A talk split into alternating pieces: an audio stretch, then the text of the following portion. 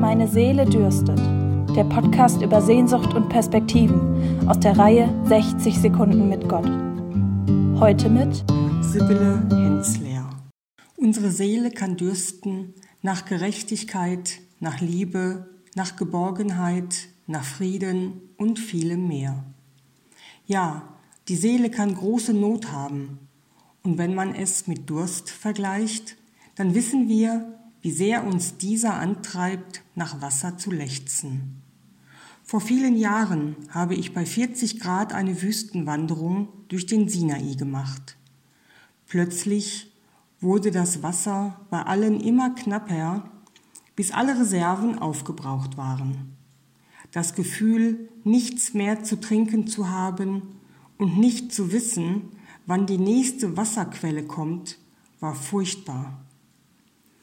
An der nächstbesten Wasserstelle haben wir unseren Durst gestillt. Das Gefühl, als der erste Schluck durch meinen Körper floss, war unbeschreiblich. Körper und Seele erwachten zum neuen Leben. Niemand von uns sprach ein Wort. Jeder genoss das Wasser still auf seine Weise, ich im Gebet. Der israelische Guide, der diese Szene beobachtet hat, war sehr ergriffen von diesem Moment. So etwas hätte er noch nie erlebt. Ein Gefühl des Friedens sei in ihm aufgestiegen. Oft muss ich an diesen Augenblick denken.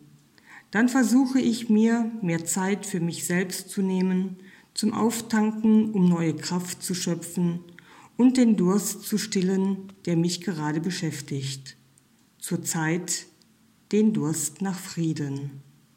Im Podcast hörten Sie heute Sibylle